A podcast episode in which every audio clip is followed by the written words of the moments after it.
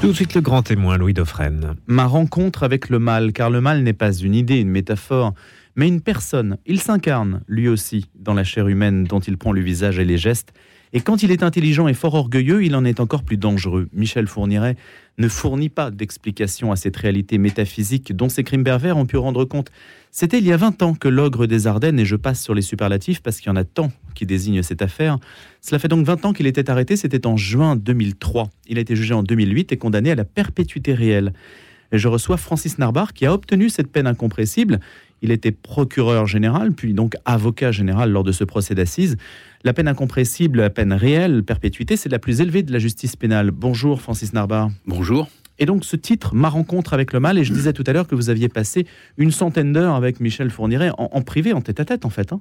Alors euh, oui, en privé, et puis euh, j'ai assisté à des interrogatoires. Alors une centaine d'heures, c'est peut-être beaucoup, mais euh, c'est plusieurs dizaines d'heures. C'est peut-être pas très loin, effectivement, de la réalité, une centaine d'heures.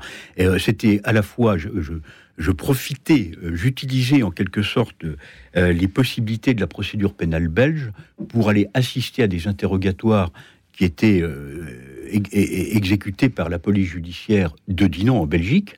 Euh, et j'y allais avec le commandant Bourgard, lieutenant Jacquemin de la police judiciaire de Reims, à la fois pour assister euh, aux, réponses, aux questions et aux réponses qu'il donnait, et naturellement, je, profitais, c'est là où j'ai passé beaucoup de temps avec lui, euh, pour discuter avec Fourniret, mais discuter, non pas pour essayer de lui faire avouer quelque chose, parce qu'il fallait absolument pas s'y prendre comme ça, discuter de manière tout à fait banale, normale.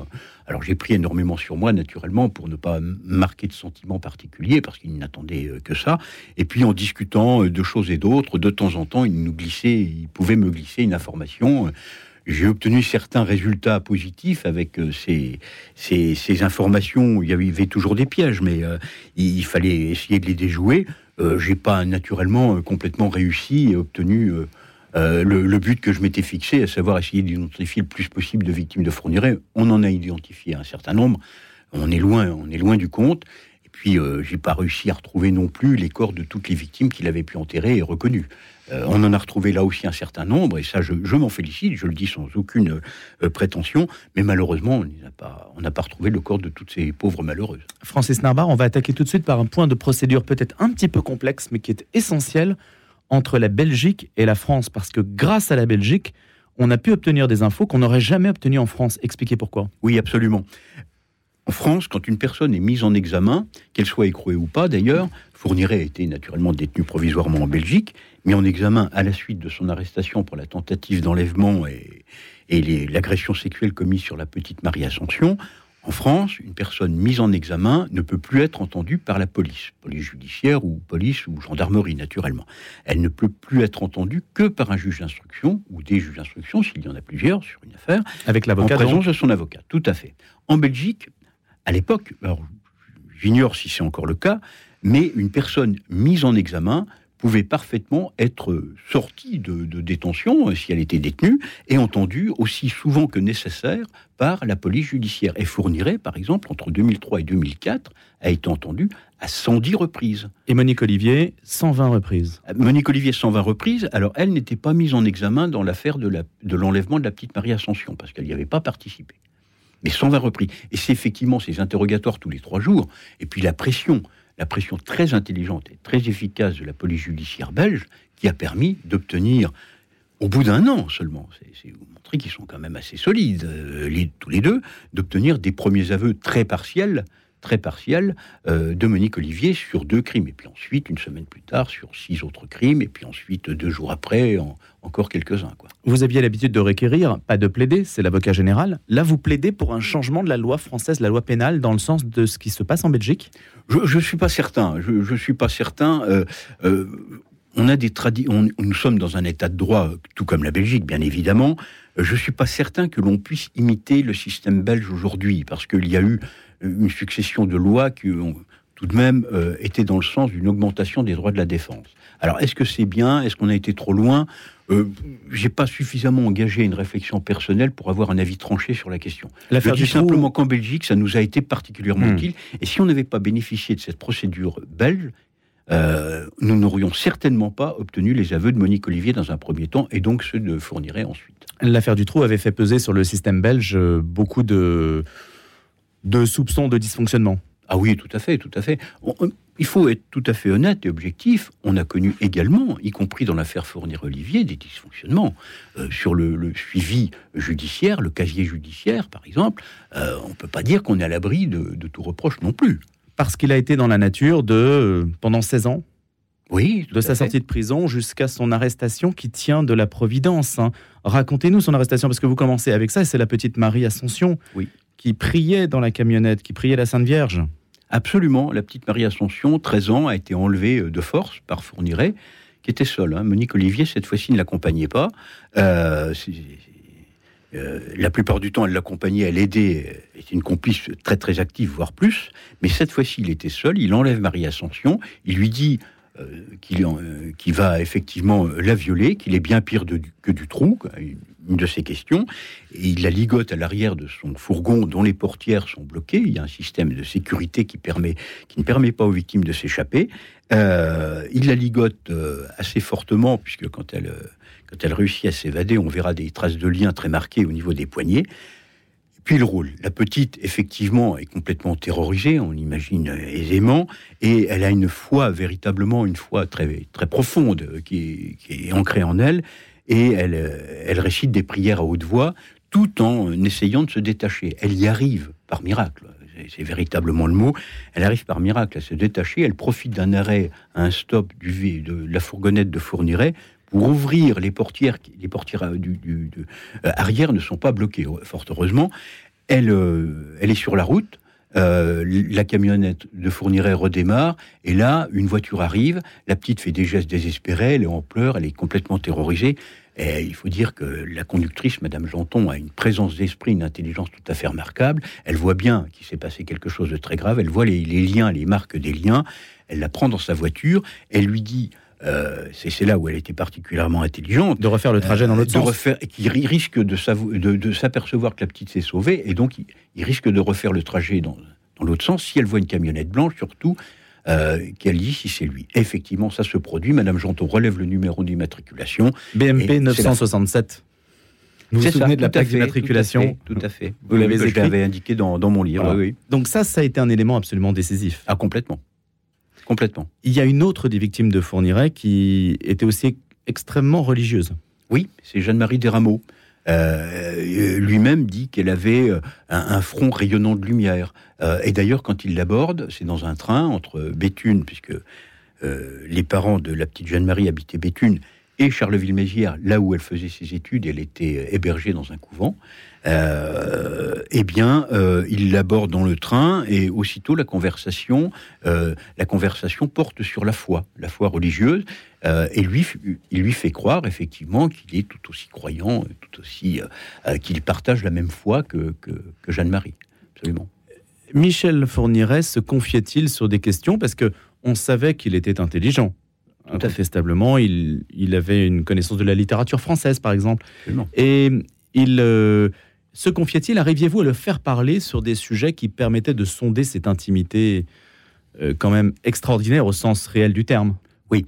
Alors, ce qu'il faut savoir, c'est que Fourniret était un, très très grand manipulateur. Moi, il m'avait dit dès le début, je serais disposé, après avoir avoué, euh, je serais disposé à vous aider, mais il faudra que vous montriez au moins aussi intelligent que moi. Ce qui n'était pas possible. On ne pouvait pas être aussi intelligent que Fourniret, mais on devait faire preuve d'un minimum d'intelligence, tout au moins qui nous considère comme tel. Et il fallait surtout pas euh, le, le. Alors, il fallait déjouer des pièges, parce que ces aveux, il y avait toujours des pièges euh, dedans, donc il fallait essayer de les déjouer. On a réussi à plusieurs reprises.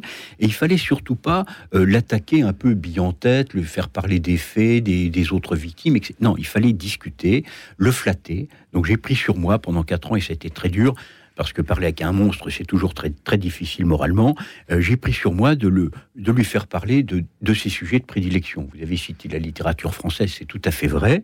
La littérature russe également. Il pouvait citer des passages de Dostoïevski ou euh, de Gogol. Euh, et, sur la littérature française, par exemple, il, disait, il affirmait très sérieusement. Il fallait surtout pas avoir un, quelconque sourire quand il affirmait ça, parce qu'on l'aurait vexé. C'était la dernière chose à faire. Qu'il était en train de réécrire Stendhal, Flaubert, parce que le style de Stendhal et de Flaubert comportait certaines erreurs, imprécisions, sa syntaxe, leur syntaxe était un peu défaillante, ou peut faire mieux, donc lui réécrivait. Il était complètement mégalo, mais, mais, convaincu hein, de, ce qu'il disait. Donc il fallait là aussi essayer de pas rire. Euh, Francis Narbar, les psychiatres ont-ils arrivé, sont-ils parvenus, pardon, à faire le tour de cette personnalité?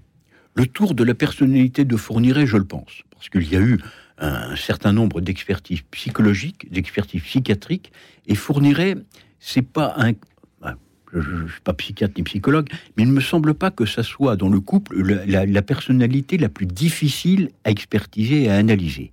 C'est le grand pervers, le sociopathe au dernier degré, l'individu extraordinairement dangereux, euh, complètement euh, d'une cruauté, d'une abomination totale. Il rentre, il rentre relativement facilement dans les cases des plus grands pervers que notre histoire euh, judiciaire ait connue. Monique Olivier, c'était beaucoup plus compliqué, parce que Monique Olivier est très intelligente. Euh, des psychologues ont déterminé qu'elle avait un QI de 131, c'est 2,2% de la population française, je crois. Euh, elle est au moins aussi manipulatrice que lui, mais elle est beaucoup plus compliquée. Et comme elle, elle réussit très bien à passer pour une idiote, euh, pour l'idiote de service, en quelque sorte, vous me passerez l'expression, mais c'est un peu ça. et pendant un temps, on a cru qu'effectivement, on, on, pouvait croire qu'elle était dominée, terrorisée par Fourniret et conduite à agir comme elle a agi, et Dieu sait qu'elle a été très très loin tout de même, eh bien, euh, mais assez rapidement, on était un certain nombre à imaginer qu'elle était beaucoup plus intelligente que lui. Et d'ailleurs, ses aveux, ses aveux euh, où elle se fait piéger par, euh, dans une sonorisation de parloir en Belgique, autorisée par un juge naturellement, où on voit que c'est une maîtresse femme, c'est elle qui dicte sa conduite à Fourniret, c'est elle qui lui demande de changer d'alibi, par exemple pour la petite Céline, en disant mais cet alibi-là que tu donnes, il n'est pas bon, ils vont, ils vont réussir à... Aurait-il tué sans elle? Non. Les psychiatres, je, suis, je réponds de manière un peu catégorique, un peu affirmative, parce que j'en suis tout à fait convaincu, et euh, les psychiatres et les psychologues tout autant. Ils l'ont dit très clairement, si Fourniret aurait continué vraisemblablement à agresser sexuellement, il n'aurait il aurait pas tué, il ne serait pas passé à l'acte, et Fourniret lui-même le dit. Il, a été en prison terrible. Dans les années 80, il était en prison pour ça. Oui, il est sorti pour une quinzaine d'agressions sexuelles. Et Fourniret le dit, sans Monique Olivier, je ne serais pas allé jusqu'où je suis allé. Euh, c'est elle le bras armé de Fourniret. C'est elle qui lui délivre le permis de tuer. Euh, moi, j'en suis tout à fait convaincu. Alors, l'avocat de Monique Olivier vous dira vraisemblablement le contraire. Mais alors, il est certain aussi que, réciproquement, Monique Olivier, si elle n'avait pas rencontré Fourniret, n'aurait pas euh, fait n'aurait pas commis les horreurs qu'elle a pu commettre. C'est vrai aussi dans les deux sens. Francis Narbar, vous restituez le programme précis auquel Monique Olivier souscrit sans hésitation. Et ce programme est établi par Fourniret lui-même dans un courrier daté de septembre 87. Ce qui est fascinant, c'est la capacité à maîtriser son destin. Il sait ce qu'il veut. et donc, il le dit tout simplement. Propos d'un samedi matin, je ne veux pas tourner en rond, je dois établir un programme. D'abord, qu'est-ce que je veux? Régler les comptes avec la famille, passer mon temps à rêver, aller où j'ai envie, rester sur place ou voyager selon l'humeur du jour, avoir assez d'argent pour oublier l'argent, liquider trois types, disposer d'une jeune fente, pardonnez-moi, une compagnie féminine, vivre en sauvage à l'écart des hommes, vivre en aventurier, plaisir du risque, enlèvement, pas de fil à la patte, pas de môme, pas d'habitude, restaurer un domaine, une ruine médiévale, l'acheter d'abord. Non, en devenir propriétaire, ce n'est pas la même chose. On a quelqu'un qui maîtrise son existence, qui ne la subit pas. Tout à fait. Il écrit ça à Monique Olivier alors qu'ils ne se sont jamais rencontrés. Ils ont échangé une correspondance particulièrement volumineuse. Hein. Il a fallu cinq mois, une inspectrice de police belge, pour euh, analyser euh, l'ensemble de cette correspondance, cinq mois à temps plein. Et dans cette correspondance, effectivement, tout le programme, tout le programme est, est établi à l'avance et le programme sera respecté. Euh, euh, j'allais dire, à la lettre. Et Monique Olivier, sans même connaître Fourniret, en sachant les raisons pour lesquelles il est incarcéré, souscrit totalement ce programme. C'est comme les dictateurs, en fait, il faut lire ce qu'ils écrivent. Oui, oui, absolument. Elle lui dit, euh, je suis tellement fier de seconder mon fauve, j'irai jusqu'au bout pour que mon fauve puisse assouvir ses fantasmes. C'est pas tous les jours qu'on est enchaîné, qu'on a le plaisir d'être enchaîné à un fauve, donc elle souscrit totalement. Et deux mois après sa sortie de prison, une partie du programme, malheureusement, avec l'enlèvement, le, viol et le meurtre de la petite Isabelle Laville est parfaitement respecté, avec une complicité très très active. On est à la limite de la coaction de Monique Olivier. Vous avez requis dans à peu près 70-80 procès d'assises. Oui, je pense, à peu vous près. Vous dites que vous vous souvenez de chaque procès. évidemment, Michel Fourniret, ça représente un, un, procès tout à fait exceptionnel. Est-ce qu'il y a un moment où, au fil de ces heures que vous avez passées avec lui, est-ce que vous vous méfiez de vous-même en vous disant que vous pouvez glisser dans une forme d'empathie? Alors, d'empathie, non, certainement pas. C'est un peu excessif, mais c'est pour être compris. Non, non. D'empathie ou de sympathie, certainement pas. Hmm. Euh, je me méfiais de moi-même pour ne pas approcher de trop près, être trop dans son ombre et ne pas approcher ce cerveau, c'est ces deux cerveaux complètement malades. Ils se sont eux-mêmes traités de fêlés. J'ai repris le terme d'ailleurs dans mes réquisitions, on me l'a rapproché, mais c'est eux-mêmes qui l'ont dit et écrit. On est des on se comprend, dit Monique Olivier.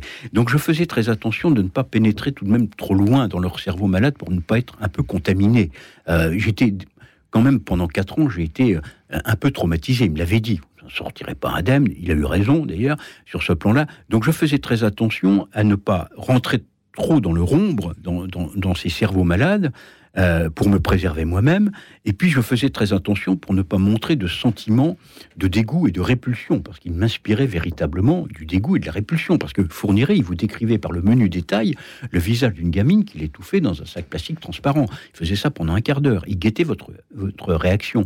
Et moi, je me suis surpris pendant ces quatre années assez terribles à me montrer artificiellement, fort heureusement pour moi, d'une froideur presque équivalente, presque égale à celle de Fourniret.